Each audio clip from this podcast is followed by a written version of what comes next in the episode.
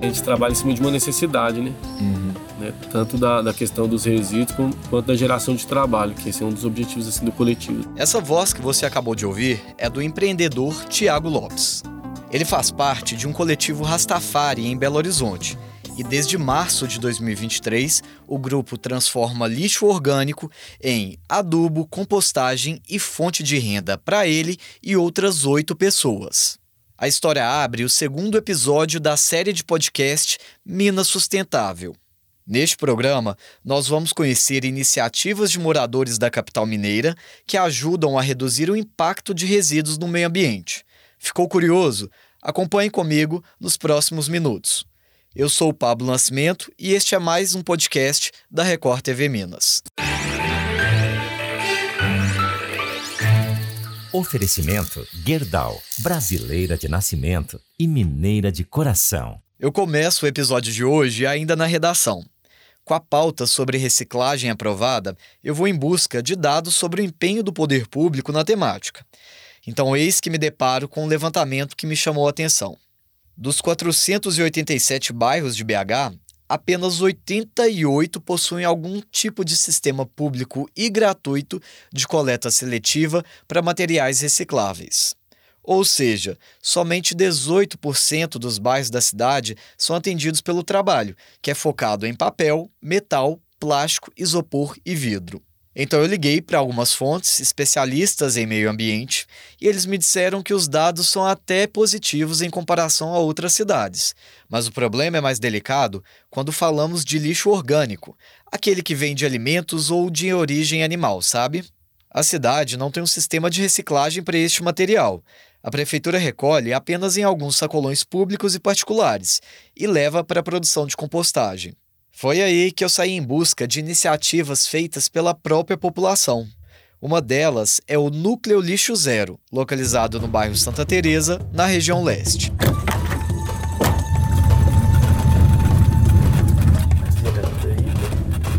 Chegando lá, eu encontrei o Tiago, que é um dos fundadores do projeto. Ele é um homem de 42 anos, de estatura mediana e usa cabelo e barbas longos, bem tradicionais entre os seguidores da cultura Rastafari. Ele me recebeu lá na sede do projeto usando roupas largas, uma boina clara e um colete em tons de preto, verde, amarelo e vermelho. Tiago, estamos aqui no bairro Santa Teresa, bairro tradicional de Belo Horizonte, muito urbanizado, casas, casas antigas, tradicionais. E aqui no meio da rua surge um terreno que tem um, um, gramado, tem uma horta muito grande, que é onde vocês trabalham, né? Certo. Conta pra gente qual é o trabalho que vocês fazem aqui hoje no espaço. Hoje no espaço aqui a gente oferece serviços de gestão dos resíduos orgânicos, do recicláveis. A gente tem um empório colaborativo que conta com mais ou menos uns 30 produtores diferentes. A gente tem um espaço com diversas tecnologias, né? biodigestor, banheiro seco, composteiras, minhocário.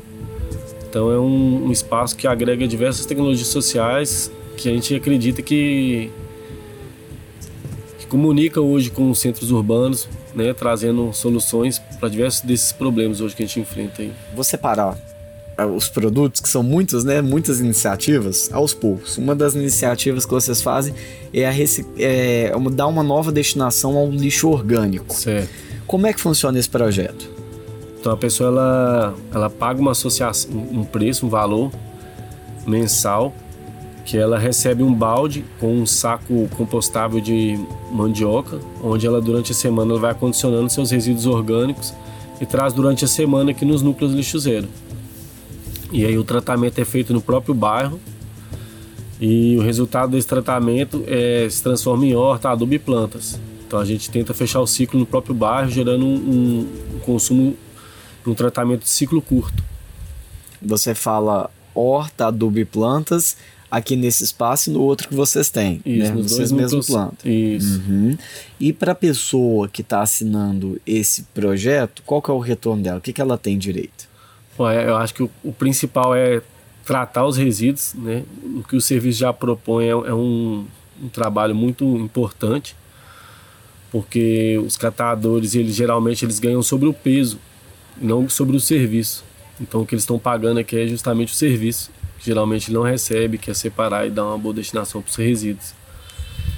E aqui no, no Empório ele tem 5% em desconto em todos os produtos, né? desconto nas oficinas e nas atividades que a gente realiza também. Então, a pessoa que assina, além de garantir uma destinação mais sustentável do lixo dela, né, para suprir essa, esse anseio sustentável, ela também tem desconto nos produtos que vocês vendem aqui. Isso. E, e o que, que vocês têm aqui para poder vender? Ah, tem diversos produtos da, da, da agricultura urbana, da agricultura familiar, tem arroz, tem mel, tem feijão, suco, tem melado, açúcar mascavo, tem diversos banana, frutas. E as próprias hortaliças e plantas também a pessoa compra com desconto. Isso, hortaliça também tudo com, compra com desconto, fresquinho, colhido na hora.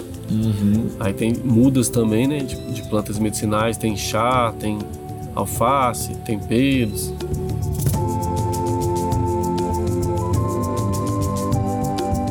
Você é um dos fundadores, né, do projeto. Isso. Me conta de onde que surgiu a ideia de trabalhar especificamente com lixo orgânico? Ó, desde 2008 a gente já trabalhava com oficinas de compostagem, trabalhava com o miocário. Então a gente trabalhava disseminando essa tecnologia que todo mundo pode colocar dentro de casa e tratar seu lixo a partir da sua própria residência. E a partir desse know-how, onde está localizado a sede do coletivo Roots Ativa hoje no aglomerado da Serra, é, com uma ocupação que estava acontecendo por volta de 2014, 2015, as pessoas ainda não estavam tendo acesso a um saneamento adequado. Então a gente estava tendo uma complicação com a questão do, do né, dos vetores de doença, rato, proliferação. Então, com a partir de uma demanda tanto de gerar trabalho emprego no aglomerado da Serra, a gente reuniu os jovens começou a coletar os resíduos das famílias né, ali do entorno do, do projeto e fazer a compostagem. O nosso trabalho passa muito por aí. E aí aqui já, assim como os catadores que eu te falei antes, aqui as pessoas que aprendeu a fazer lá é o que fazem também o tratamento aqui hoje. São aqueles jovens, né, que já estão aí quase, vai fazer quase 10 anos com a gente. Uhum. Então surge a partir de uma necessidade sustentável local, né? Que estava com um claro. problema lá na comunidade, né? é, né? Isso. E aí, nessas oficinas que vocês faziam, vocês cobravam? Como é que é? para participar do projeto?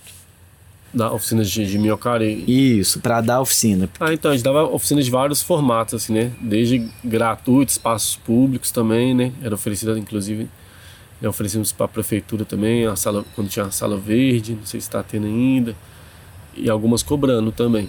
Porque a pessoa ela já vem para a oficina e também a ideia não é só ela levar a teoria. A ideia é a gente construir junto um, um de, nem que seja de, de baldes reciclados. A nossa oficina sempre teve esse papel muito de favorecer que a pessoa saia entendendo e já com o seu sistema pronto para fazer, né? No caso, quando a pessoa fa, é, aprende e depois ela não, não pratica, ela cria aquela insegurança, né? Uhum, entendi. E, e, quando que surge a ideia de trazer esse projeto lá da comunidade aqui para o asfalto? Então, pela necessidade de gerar renda pelo serviço, né? É, é uma das grandes problemáticas é isso. Assim como os catadores, a gente também trabalhava com o composto orgânico. Então, para, por exemplo, a gente do, do resíduo a gente conseguia fazer mais ou menos uns 5, 6 produtos, né? Que era composto, o humus de minhoca, a própria minhoca, o fertilizante. Mas a partir da coleta do resíduo até virar o produto, demorava 4, 5 meses para a gente começar a ter um retorno. Então esse projeto ele foi possível no começo porque a gente conseguiu um recurso que que conseguiu é, adiantar uma bolsa para jovens e a ideia é que no final desse projeto a gente conseguisse é, trabalhar a sustentabilidade. Mas aí, a partir da, da vivência a gente viu que são dois serviços distintos e aí que os dois devem ser remunerados. Então aqui a gente conseguiu oferecer esse serviço e ter um retorno econômico, assim, sabe? É uma oportunidade de vocês conseguirem ganhar o sustento mesmo. Claro. Né? Vocês do grupo, que são Isso. quantos hoje? Hoje tem mais ou menos umas nove pessoas. Então são nove pessoas que dependem aqui dessa renda que é gerada a partir desse trabalho. Isso, com, com, essa, com essa frente de trabalho, né? com as outras também.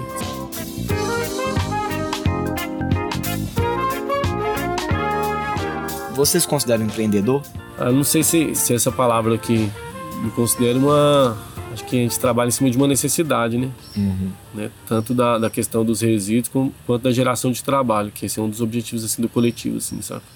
E, e, e tem quanto tempo que você, você especificamente está trabalhando assim por conta própria, conseguindo sua renda no, no seu próprio negócio? Desde os 20 anos de idade. Você está com 34 hoje? Não, tô com 42. Então já tem 22 anos de empreendedorismo. De resistência. E quando você me fala resistência, por que resistência? Porque esses trabalhos hoje que as pessoas, por exemplo, hoje estão conseguindo pagar, são, são trabalhos que há 15, 10 anos atrás, né, não, as pessoas nem, nem pensavam sobre isso. Então muita gente, é, vamos dizer assim, a gente pagou para a gente fazer as coisas para acontecer, né, para fazer saneamento.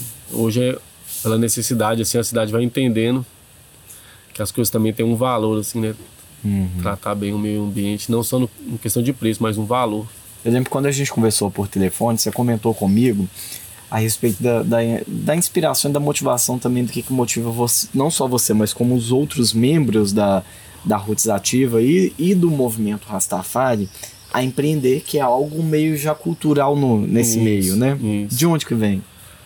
Isso vem de Marcus Garvey, que é um panafricanista, que ele falava né, que se a pessoa não, não tinha emprego, que ela criasse seu próprio trabalho. Então ele mesmo foi o primeiro que criou uma indústria de bonecas negras, né, só, e só empregava pessoas negras assim.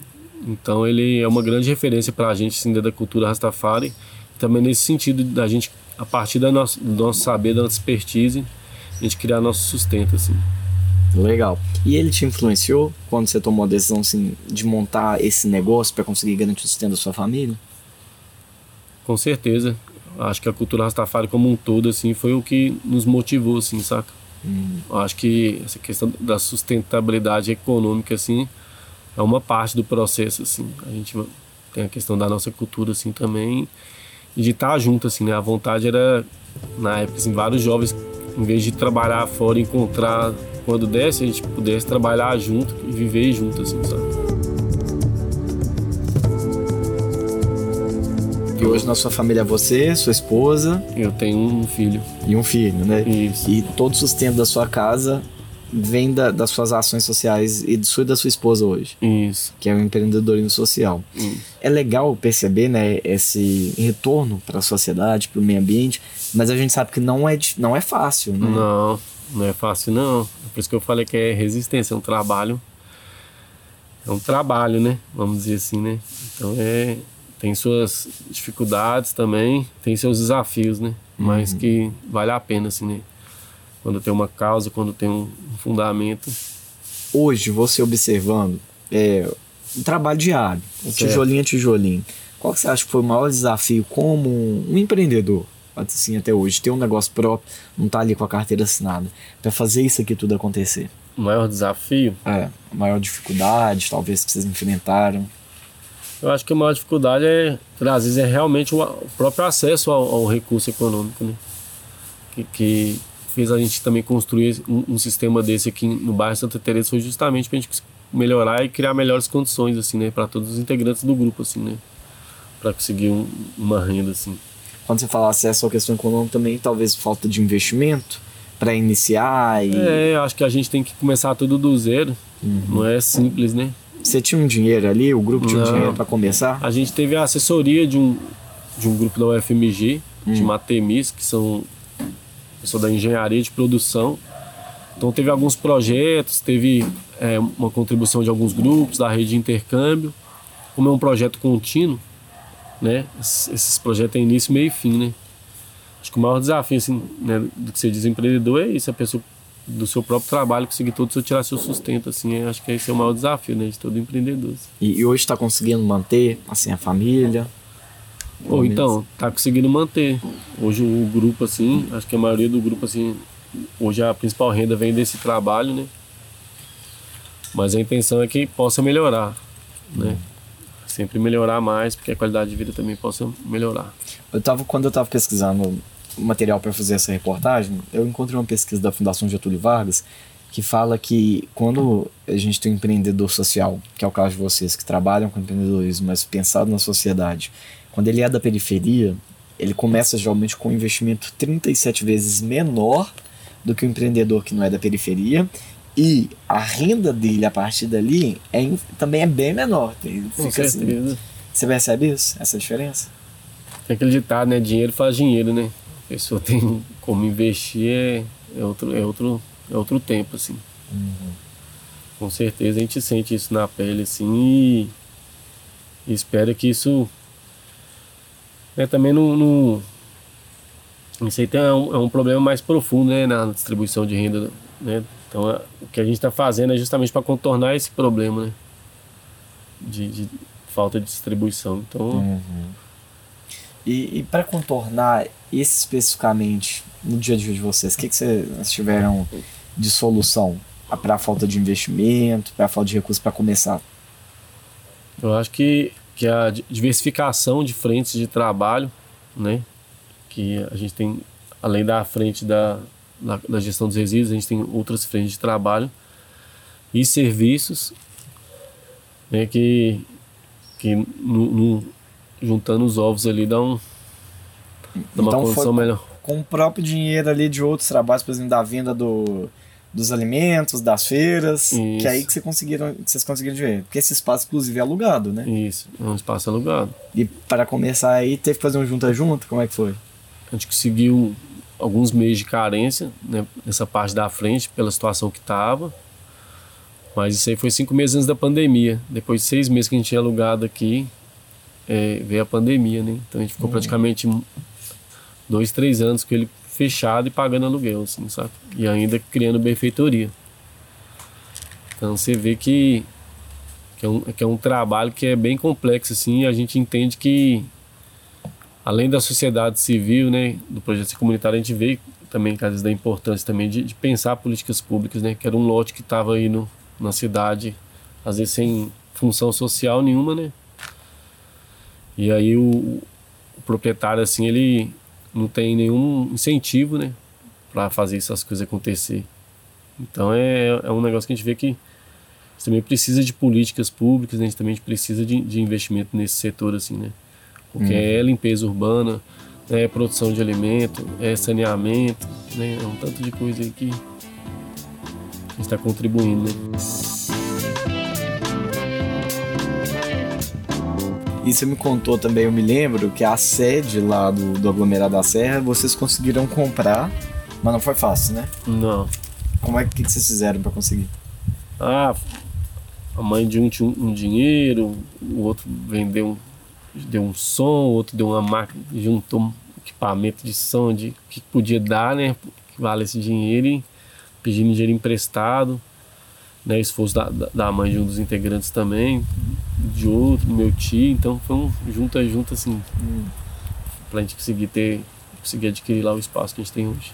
Eu vi que no Instagram vocês anunciaram alguns cursos, né, de agroecologia. Isso. Como é que funciona isso? É uma forma também de, de complementar a renda e mostrar um pouco do conhecimento que vocês, do, do trabalho que vocês fazem? Multiplicar isso? Isso, é uma forma de estar multiplicando aí isso e, e criando também uma fonte de renda, né? Para as pessoas, para o trabalho, para o espaço. E geralmente o que, que vocês ensinam nesses cursos? Ou já teve oficina de biodigestor, vai ter uma oficina sábado agora de automassagem feminino, tem oficina de compostagem, oficina de óleo de cozinha, né? De, de horta. Então é, é bem diverso. E também é um espaço que é aberto para outras pessoas também propor, né? Oficinas e atividades também. E é um custo acessível para quem quer fazer. Isso é um custo super acessível. Geralmente custa quanto? ah, 30 reais. Teve oficina que foi gratuita de, de fazer brinquedos com, com os recicláveis. Então é super popular o preço assim. A ideia é todo mundo chegar mesmo e participar. E vocês, é, ao abrir o espaço, cê- vocês buscaram também, é, além da assessoria técnica da UFMG que ajudou, vocês buscaram cursos, talvez uma forma de profissionalizar, entender um pouco mais sobre negócio? Como é que foi isso? Ou foi algo mais orgânico, natural? mais orgânico. A gente, a gente tem uma. Esse, é, esse acho que é o modo de trabalhar do, do coletivo, assim, a gente tem uma organicidade, sabe? E. E acho que, acho que nenhum do grupo assim, teve um curso assim, específico, não. De negócio, de gestão? Regularizar, é, ter CNPJ, essas coisas já, vocês já conseguiram já? Então, o coletivo Roots Ativa tá, nesse caminho, né, de, de buscar uma formalização, assim, né, Uhum. enquanto um CNPJ. A cooperativa, que é uma das parceiras aqui do trabalho do Núcleo Lixo Zero, que aqui é o Roots Ativa, é a Copesol Leste. Uhum. Ela já é uma cooperativa, ela tem já um CNPJ. A gente tem EMEI, né, de algum dos integrantes. E Você tem meio? Eu tenho EMEI. E a ideia é criar um, um CNPJ para esse serviço, né, que, que não é só o Roots, que é a cooperativa, né, que é o, o núcleo da TEMIS, e um outro CNPJ também para o coletivo Roots Ativa, para a gente ter uma atuação mais local lá no aglomerado da Serra. assim. E esse mês você usa ele? Você faz, faz o pagamento, os benefícios? Isso. Uhum. O MEI é o que a gente consegue emitir nota, né? Para serviços, para produtos, né? Poder comprar o- os produtos também que a gente revende aqui no espaço. Uhum. E, e quando que você criou o seu MEI? Ah, o meu eu criei, se eu não me engano, em 2014. E, e veio de onde, assim, essa ideia? Em 2014? Acho que não foi 2014, não. É, foi 2014.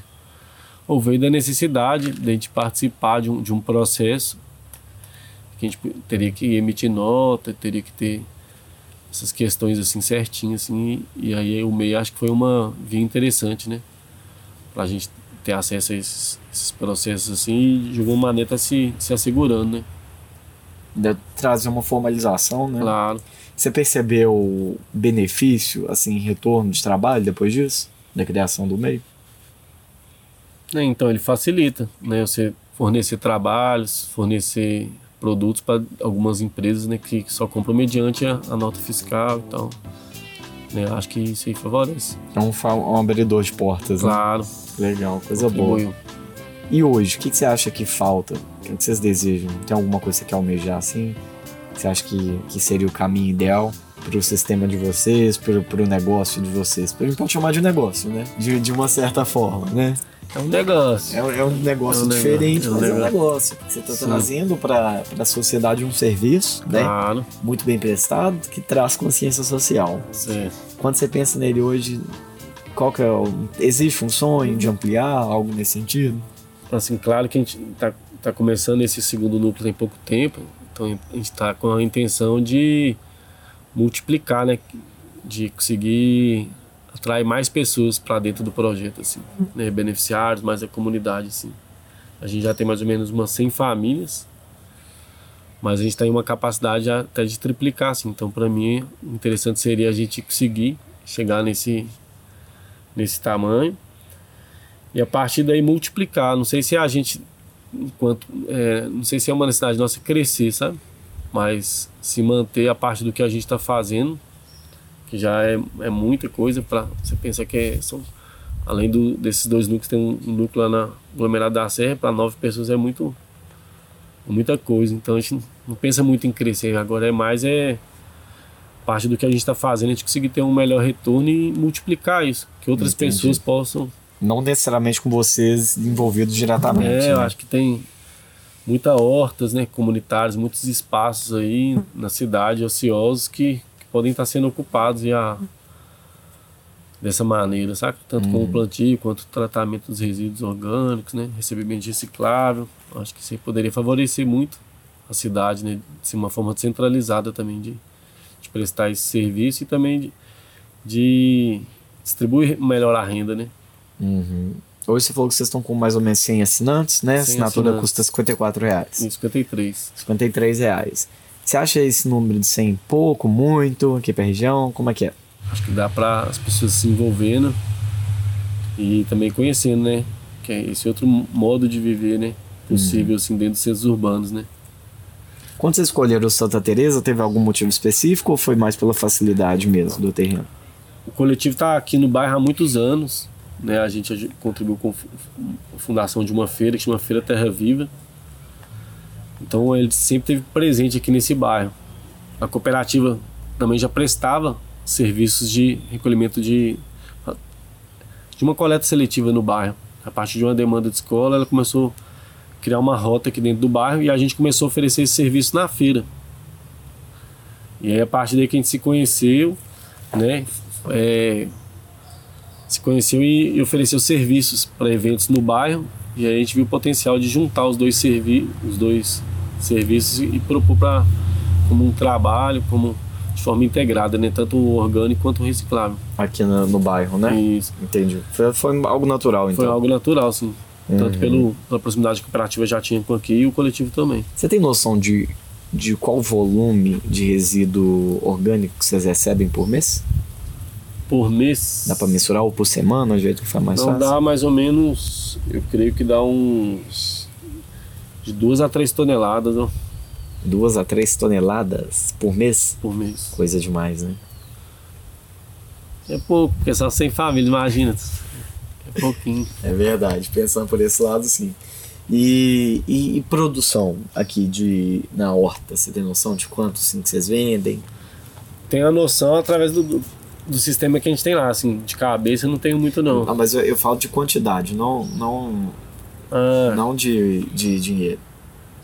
Eu falo assim, tantas toneladas, tantos ah, não. quilos, não dá Em pra quilos, mensurar, não. não. Não. Número de, de mudas, não sei. É, eu acho que, se né, vamos pensar por pé de alface, temperos, né? Uhum, Cada dois, três meses, umas 300 mudas. uhum. Legal. Fora as mudas que a gente produz também para comercialização, né? Uhum. É só. Dos outros produtos, né? Que a compostagem também vocês vendem, né? O adubo, vende tudo, Bom, né? vende tudo. O que aparecer aí tá vendendo. né? O que aparecer aí tá O que a vendendo. gente estiver produzindo para isso, sim. O Núcleo Lixo Zero compra mudas de planta em um outro projeto que adota um modelo parecido de negócio, mas fica no bairro Santa Lúcia, na região Centro-Sul. Até lá são 10 quilômetros de distância. Por causa do trânsito, eu gasto quase 30 minutos no trajeto.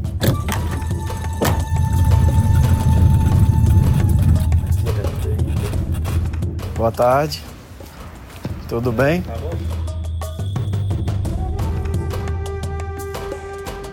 Já estou aqui no espaço, no meio de um bairro super residencial, tradicional de BH, uma horta quando se abre o portão. O que, que tem aqui? Conta pra gente, o que, que é esse projeto? Então, esse projeto aqui, ele é, além de ser uma horta agroecológica, né, dentro da cidade, uma horta urbana, ele também é um lugar de gestão de resíduos. Então, a gente funciona no meio, no, com um modelo de associados, onde as pessoas se associam, pode reciclar o seu resíduo orgânico, aquele resíduo de cozinha, e ainda é, consumir aqui as hortaliças sem agrotóxicos, sem veneno. A ideia nossa é tanto reduzir o lixo da nossa cidade, da nossa casa, quanto ainda oferecer alimentos saudáveis. E de onde que veio a ideia de montar esse modelo de negócio em que você recolhe o lixo orgânico da população em troca de, de um serviço de assinatura? Então, isso aí é a busca da su- sustentabilidade, né? É, eu já trabalhava com, com as mudas, né? Fazia feiras é, vendendo as mudinhas para as pessoas poderem cultivar seus alimentos em casa. E aí surgiu a ideia de ter um espaço, tanto para comercialização dessas mudas, quanto para fazer é, esse ciclo né, do alimento é, completo, né? Tanto desde a hora que planta, é, colhe, as pessoas consomem, ainda eles voltam com nós para a gente como resíduo que a gente transforma em adubo e volta para o ciclo do plantio de novo. Então a pessoa, como é que funciona o esquema? Ela tem, ela recebe um balde em casa, Isso, ela, ela vem aqui na horta, né? Pode fazer a sua inscrição ou pelo site ou pela ou pela vem aqui na horta. Ela recebe dois baldinhos, onde ela faz uma pequena separação de resíduos, é, os, ali- os alimentos mais naturais e os alimentos processados.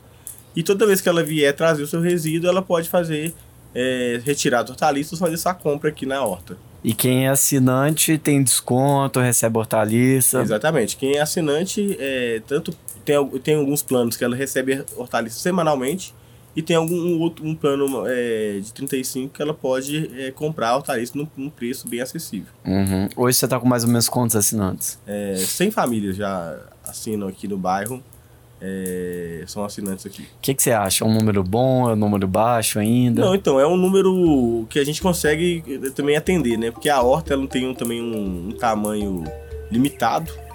Então, 100 a 120 famílias é o número que a gente consegue atender pelo tamanho da horta. Uhum, entendi.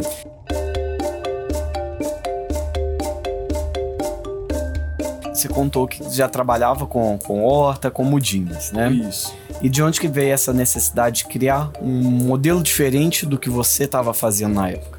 Então, eu trabalhava, eu, eu morava num bairro, chamava Bairro das Indústrias, e eu fazia essas mudinhas no quintal da minha casa. E eu tinha muita demanda das pessoas querer comprar, e lá era um lugar, uma região um pouco distante. Então eu procurei um terreno aqui no, no Centro-Sul, onde um terreno vago, né, no Centro-Sul, para montar esse, esse espaço aqui. E é alugado. É alugado. Uhum. A gente aluga o terreno.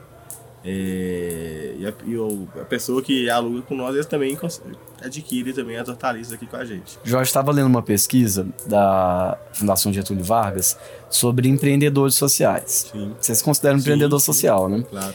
E estava mostrando que quando o empreendedor, empreendedor social ele é periférico, ele costuma entrar ali no negócio dele com 37 menos vezes de investimento do que um empreendedor que não é da periferia. Sim. Você enfrentou essa dificuldade? Sim, eu comecei isso aqui com 50 reais. 50 reais. 50 reais. E quando eu aluguei o terreno, eu não tinha dinheiro para pagar o aluguel.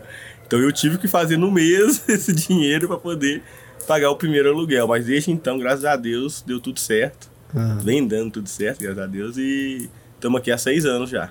Que coisa boa. E com 50 reais, o que, que deu pra fazer na época? Na época a gente, a gente adquiriu umas hortaliças, umas mudas, tanto para fazer plantio quanto para revender. Então esses 50 reais foi se transformando em 250. E aí a gente foi transformando até a gente conseguir um faturamento hoje que dá pra gente tanto ter um, um funcionário, um colaborador aqui, quanto para uma renda mensal para minha família, conseguir né, é, minha, minha sustentabilidade financeira. Então hoje são quantas pessoas envolvidas aqui? Aqui na horta trabalha eu e o João, Uhum. que é o agricultor aqui. E mais na Que é produção- contratado. Isso. E, e tem meus pais, que eles trabalham em Esmeralda, onde eles produzem as mudas que a gente vende aqui também. Uhum. Aí são os dois lá que trabalham lá, meu pai e a mãe.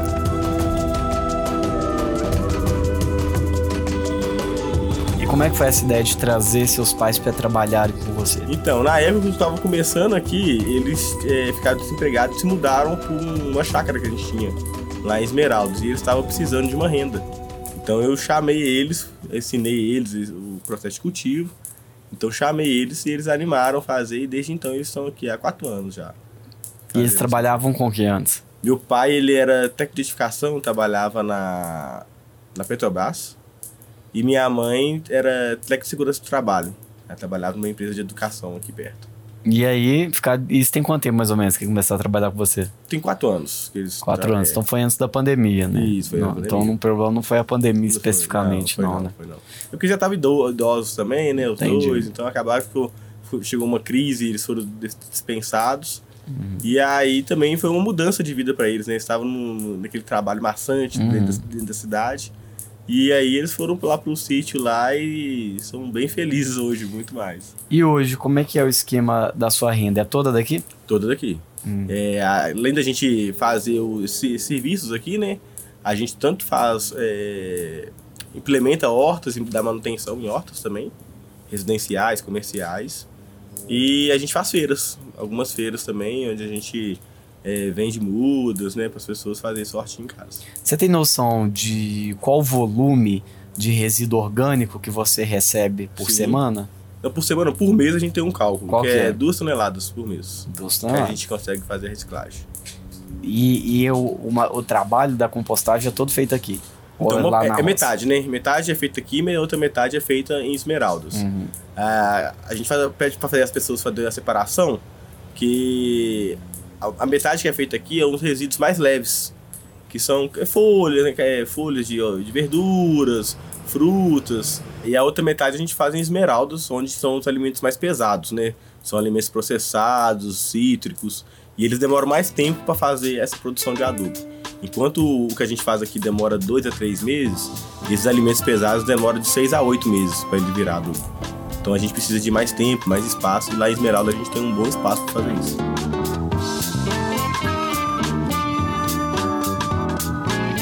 A destinação desse adubo depois de pronto? Pra onde que vai? Então, uma parte vem para produção aqui mesmo. É, a gente, tudo que a gente produz aqui é derivado desse adubo, é um adubo orgânico. E tem a produção de mudas também, que ocorre lá. Também a gente faz com esse adubo. E a gente faz a venda também desse adubo. É, a gente aqui comercializa esse adubo orgânico para pessoas que querem montar sua horta. Entendi. E quando que você teve seu primeiro negócio próprio? Então, eu comecei trabalhando como jardineiro. Então, foi o meu primeiro negocinho. Eu fiz um curso de jardinagem e comecei a fazer isso e me interessar muito por esse, esse mundo assim de, de plantas, né, de cultivo. E a partir daí que eu montei, eh, vi o interesse né, das pessoas em ter sua horta em casa, em querer consumir um alimento mais saudável. E aí eu parti vai especificamente para agricultura. E você tinha quantos anos na época? Eu tinha 23. Hoje você tá com Hoje eu tô com 32. 32, quase 10 anos, né? Isso. Nesse meio. Como é que foi a especialização nesse caminho? Você falou que fez um curso de, de jardinagem, né? Isso. De jardinagem. Mas depois você buscou outros cursos, eh, profissionalizar, tentar estudar um pouco mais de empreendedorismo, de negócios? Sim, Como é que sim, foi eu isso? tive uma ajuda na hora de montar esse, esse, a Horta Cidade. É, a gente fez uma aceleração junto com o Sebrae e um, uma ONG que chama Nação. Então eles ajudaram a gente a modular esse, esse modelo, né?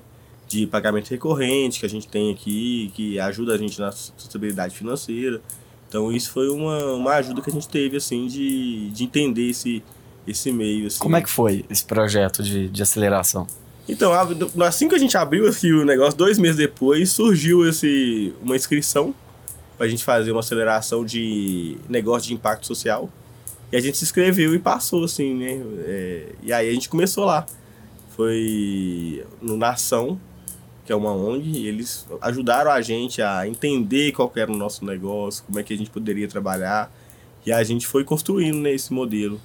E de lá pra cá teve algumas mudanças depois disso ainda, mas ali deu pra gente ter uma boa base, assim, de como fazer o negócio acontecer.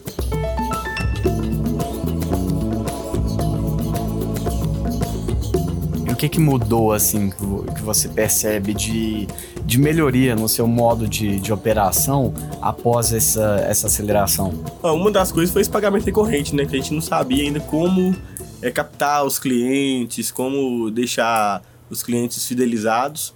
E uma das formas foi, foi essa ideia de fazer esse clube de plantio, né? Que as pessoas pagam mensalidade, elas, elas se fidelizam, né? Aqui à horta da cidade. E a gente consegue ter todo mês essa renda mais garantida para a gente poder conseguir trabalhar. Eu tava vendo, essa mesma pesquisa que eu comentei com você também fala sobre investimento, a dificuldade que tem o empreendedor periférico de ter investimento, acesso a investimento. Você tem- chegou a tentar depois, crédito, algo nesse Uai, sentido? tentei, mas é, é realmente é muito difícil. Eu consegui uma vez com uma, uma cliente aqui, que ajudou a gente, assim, como um investimento anjo, né? Ela, a gente estava numa época, a gente estava numa transição, ela ajudou a gente com esse investimento, a gente fez o- todo o pagamento para ela. Mas ela foi a única pessoa, assim, que ajudou, confiou no nosso, na nossa, na nossa história, no nosso projeto. Mas foi investimento próprio dela. Foi próprio dela, isso. Com banco você nunca Com conseguiu. Banco, nunca consegui. Uhum. É, banco, instituição, todo edital também, a gente já tentou alguns e é bem difícil. Assim. E aí você pagou um percentual ali pra ela do empréstimo. Isso, é. Vai Uhum. um percentual de, de juros para ela e deu super certo. Assim. Que bacana, coisa boa. Como é pra você, você falou que você considera um empreendedor social, como você se sente percebendo que o seu negócio, sua fonte de renda pode trazer algum tipo de contribuição? Ué, é bem legal, né? Que você vê que tipo assim, é um propósito maior, né? Então, além de eu- conseguir su- sustentar minha família, eu consigo mudar a vida de várias pessoas. A gente teve muita história aqui. As pessoas começam a frequentar a horta, começam a fazer a gestão de resíduos e muda toda uma percepção, uma percepção cultural sobre o tratamento tanto do alimento dela quanto do tratamento do, do resíduo dela. Então isso é o feedback para nós assim é bem alto assim em relação a isso. Se fosse para você parar e pensar em objetivos para o seu negócio, hoje, quais são eles? Ah, então, o sonho nosso aqui é fazer esse modelo em mais bairros né, de BH. A gente já teve mais outras duas hortas. A gente já teve uma horta no Buritis e uma horta no Belvedere. É, a última do Belvedere, a gente não, não ficamos, ficamos lá três anos. Só que com a especulação imobiliária do, do Belvedere, acabou que o terreno foi vendido e tivemos que sair. Então a gente, hoje em dia, a gente só tá com a horta do Santa Lúcia, mas a ideia é ter outras hortas pela cidade aí. Então a do Belvedere começou, foi de quando a quando? Foi na pandemia. Foi... Ah, foi durante a pandemia toda. É, foi no. Assim, uma semana depois decretou a pandemia. Né? Que eu aluguei o terreno, uma semana depois decretou a pandemia. Aí você ficou lá, então, 20, 21, 22, até ano Isso, passado. Exatamente. E aqui você começou quando? Aqui foi. A gente alugou aqui foi em outubro de 2017. Uhum. Então, 17, você tá. É, aí a gente inaugurou mesmo de- no janeiro de 2018, a gente já tava assim. com- Oficializado. É. né? Então, durante um tempo você ficou com, com três pontos, então. Não, aí Dois o- pontos, Dois dizer. pontos. Aí do Belvedere, do, do Buriti, a gente também conseguiu ficar dois anos lá. Uhum. Aí com também essa questão de especulação imobiliária do local, a gente teve que sair de lá e fomos pro Belvedere, Uhum. Aí do Belvedere a gente ficou lá também mais três anos e tivemos que sair. Aí agora só tá nesse ponto aqui. Pensando nesses 10 anos de jornada empreendedora, qual que você acha que é o maior desafio que você enfrentou? Ah, todo dia, todo dia é um leão, né? É, vários desafios, assim, que a gente enfrenta. É, e é bem diverso, né? Cada dia é, é uma demanda, é um é uma coisa. Um exemplo, por exemplo, na segunda-feira foi uma roubada aqui, foi roubada aqui, vários instrumentos aqui. Então, assim, é um, é um outro desafio que a gente teve que gerar mais segurança aqui pro nosso local. Então, assim, cada semana é, é, uma, é uma que a gente tem que enfrentar.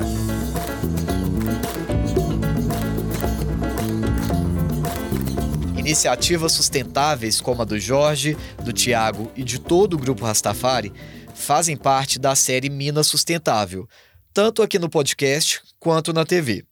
Durante cinco semanas, nós teremos episódios novos às quartas-feiras, a partir das 10 para 7 da noite, no MG Record. Você também pode acompanhar o especial no nosso site. O endereço é r7.com/mg. E eu, é claro, te espero no próximo episódio. Até lá!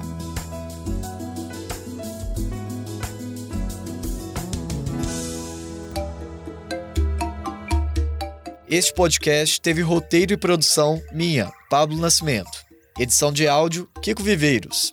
Chefia de redação, Adriana Vigiano e Flávia Martins e Miguel. Direção de jornalismo, Marco Nascimento.